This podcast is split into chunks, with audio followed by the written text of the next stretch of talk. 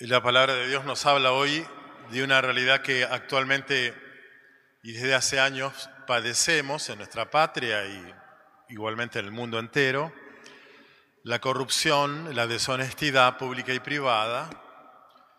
sobre todo por cuestiones de dinero.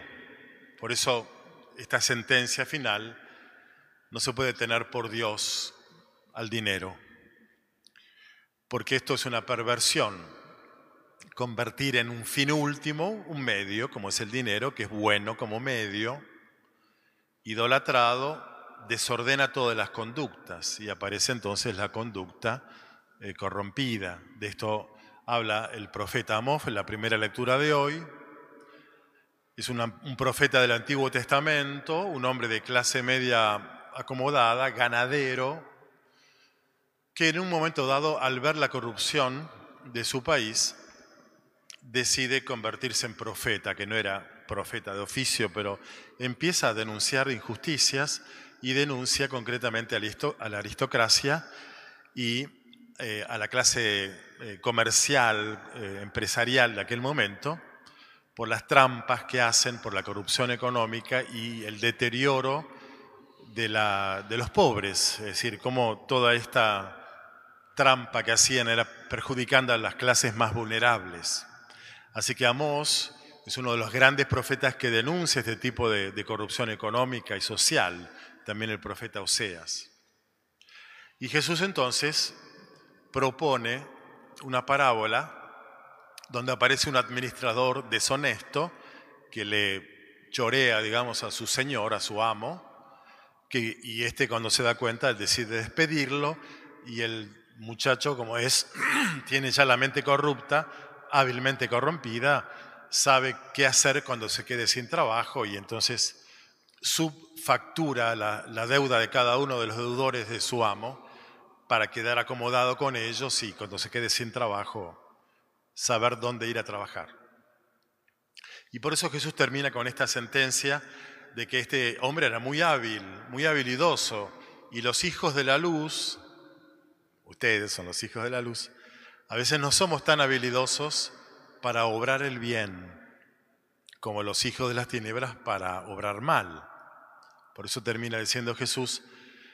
la enseñanza para los hijos de la luz es, hay que aprender a ser fiel en, en lo poco y ser fiel en lo mucho, porque la deshonestidad en lo poco a veces llega a convertirse en deshonestidad en lo mucho. Bueno, Hoy es clara la, digamos, la condena de Jesús con la conducta deshonesta y corrompida, infiel. Los psicólogos, los sociólogos suelen decir que las conductas siempre hay que interpretarlas a la luz del contexto en el cual se manifiestan. Porque el contexto de algún modo nos sirve para explicar por qué esa conducta eh, disfuncional se manifiesta de ese modo. Por ejemplo, hablemos de lo poco, después hablamos de lo mucho. En lo, chiquito, en lo doméstico, a lo mejor un niño que le roba plata de la billetera a su mamá. Y la mamá no se da cuenta, le sale bien el choreo ese al nene y a la semana siguiente lo repite. Y así otra vez, y ya se acostumbró a robar. Y a lo mejor en el colegio le roba lápices de, de una marca más linda a un compañerito, la maestra se aviva, llama a los padres y dice, mirá, fulanito está robando a los chicos los lápices o algo de la mochila. Y ahí se destapa, digamos, que el niño tiene esta conducta eh, disfuncional, está robando. Claro, pero a lo mejor cuando la maestra o la directora del colegio empieza a hablar con los padres, se da cuenta que esa familia está pasando algo raro, que a lo mejor siendo una familia pudiente no, no hay buena comunicación, no hay buena mirada, atención sobre este niño, no le están dando su semanalidad suficiente. El chico puede comprarse un alfajor en toda la semana y entonces eh, le roba para poder comprarse un alfajor en el colegio. Bueno, a lo mejor ese chico después pasa al secundario y si la familia no modificó la comunicación, la interacción con, con ese hijo, el chico robará plata a la madre, pero no para comprarse un alfajor, sino para comprarse droga. Y entonces, a raíz o a la luz de esa familia que no está funcionando bien, uno puede comprender eh, el desorden de, esa, de esa actitud, de esa conducta del hijo. Y si vamos más para arriba, la pareja conyugal, si alguno de los dos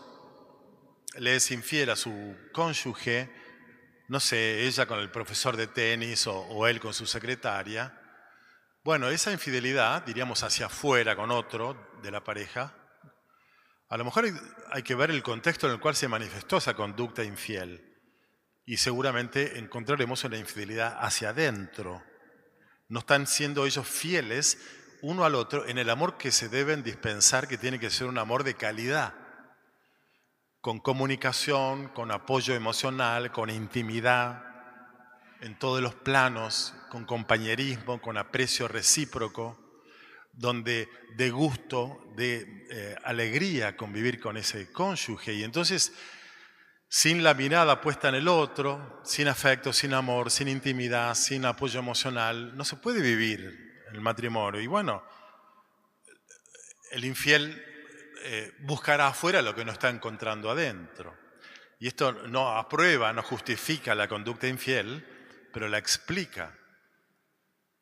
O si en una pareja que todavía existen, ¿no? Con, una conducta de parte del hombre muy patriarcal y dominante que maneja toda la plata y, no, y le dan cuenta gotas, algo de plata semanal o mensual a la esposa,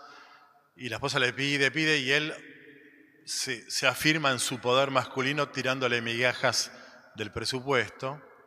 Bueno, a lo mejor la mujer empieza a ahorrar clandestinamente y arma una caja paralela, digamos, para hacer gastos que el marido no se los justificaría ni querría permitirles hacer. Y esa mentira, o en todo caso ocultarle la verdad al marido, se justifica en algún punto, se explica por la conducta eh, disfuncional del esposo, que es eh, dominante respecto al dinero. Bueno, si esto lo llevamos al plano social más grande, ocurre otro tanto. Y a lo mejor un empresario que, o un eh, cuentapropista, o un monotributista, o lo que fuera, un laburante, evade impuestos y le, trata de agarrar al, al, contador de, bueno, haceme pagar lo menos que pueda. Bueno, la evasión fiscal hay que entenderla también en el contexto de un, país que, que, tiene una enorme cantidad de impuestos que graban de un modo confiscatorio el presupuesto familiar de, los trabajadores. Y entonces, bueno, ahora en esta semana se está, se está debatiendo en el Congreso, ¿no? Subir impuestos más y más. Bueno,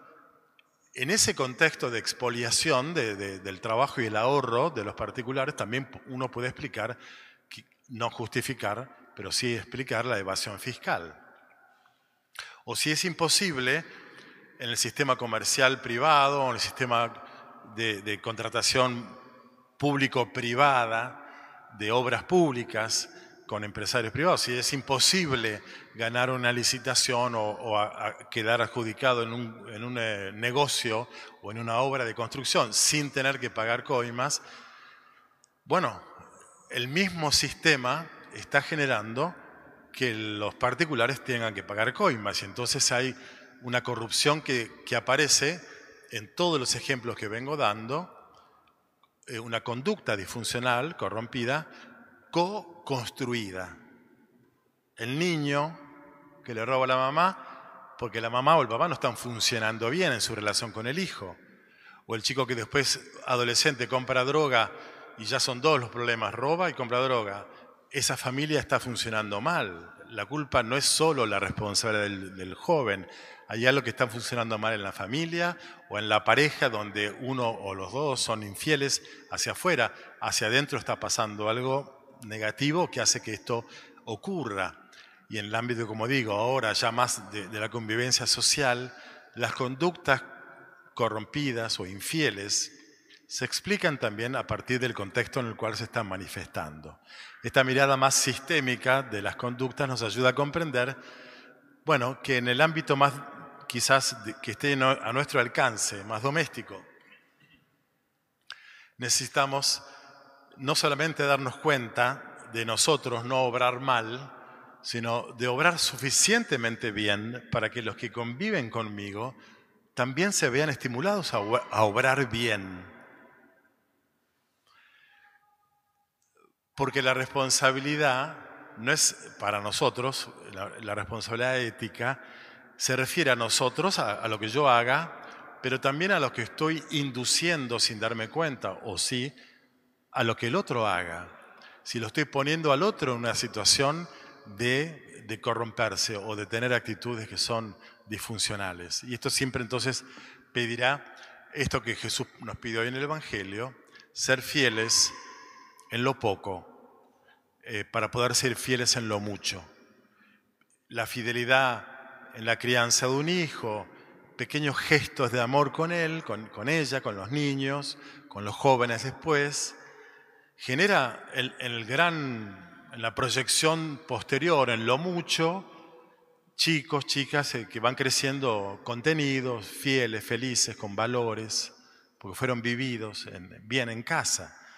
o los pequeños detalles de conyugalidad,